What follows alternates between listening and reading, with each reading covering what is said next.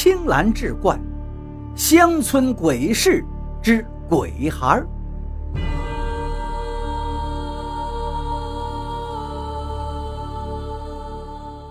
话说土改时期，工农兵们拿着武器，激昂地喊着“打土豪，分田地”，把留有清朝或民国地契的地主从家里或者地洞里拖出来批斗、枪毙。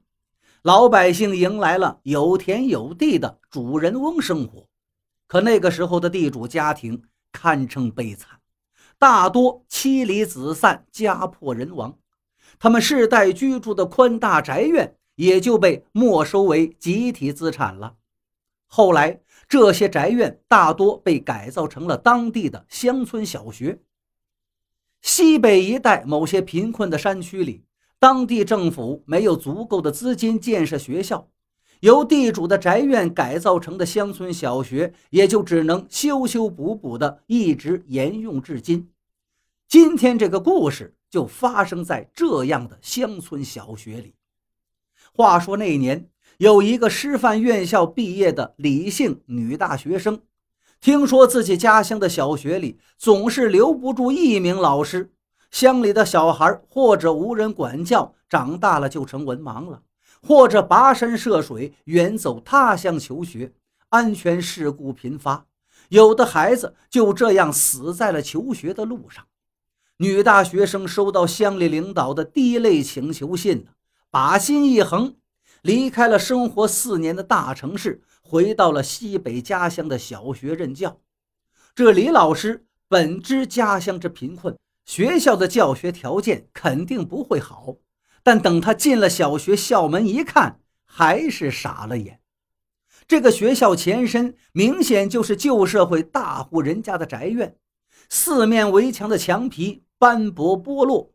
墙上小窗雕花尚还精致，可惜墙角坍塌。宅院中厅的红漆木梁已经陈腐，厅上摆了几张木桌椅，再在墙壁上抹了一块水泥，涂上黑漆便是黑板了。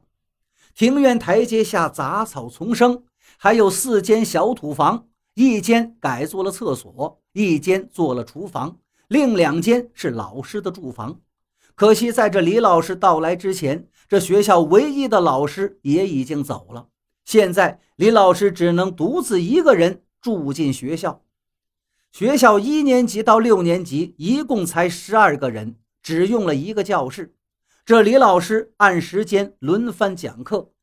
学校附近山民见这个年轻漂亮的女老师竟肯留下来教育本家的孩子，便时不时会送来一些蔬菜。甚至偶尔还会有一点肉。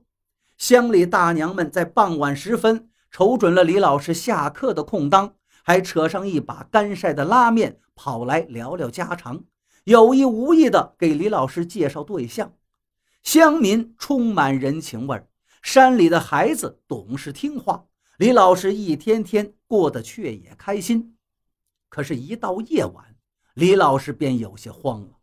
偌大个宅院。自己小房里的灯火显得是昏暗不明，山民们习惯早睡，四野是一片黑暗死寂。自己一个人经过隔壁空房子上厕所时，总觉得那窗户里有一双眼睛在盯着自己。夜晚的厕所里也是阴风阵阵的，总会有几声似是虫鸣又似猫叫的怪叫声。等到白天。李老师带着几个较大的孩子打开隔壁的空房来清扫，里头除了一张搬空的床和一个空木柜子，再无他物。李老师只得把空房的窗子紧紧关闭，想着自己大学时所学的那一套唯物论也就过去了。话说这天日暮时分，那热情的来说亲的大娘刚走，李老师转身走进厨房，把大娘送来的馍馍热了吃下。这时，庭院里隐隐约约传来了小孩子的抽泣声。他仔细一听，又好像是猫叫声。李老师虽然有些惊怕，但想着附近还有些村民在走动呢，便也壮了胆子走出门来查看。只见庭院的杂草丛中蹲坐着一个小小的人影。李老师慢慢走近一看。却是一个四五岁模样的小男孩，脸蛋粉白，穿了一身红色的纺青马褂，头戴一顶乌黑的瓜皮小帽，正低头揉着眼睛哭泣。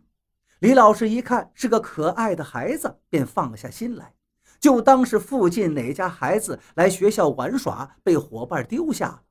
于是拿了一个馍馍，走到孩子跟前，蹲下身子说道：“你是谁家的孩子呀？来吃个馍馍，老师送你回家好不好？”见孩子依然是低着头啜泣不说话，李老师转念一想，定是刚才那个大娘带来的小孙子。这个粗心的老婆子只顾着在房间里与我说亲，倒是把自己家庭院里玩耍的小祖宗给忘到这儿。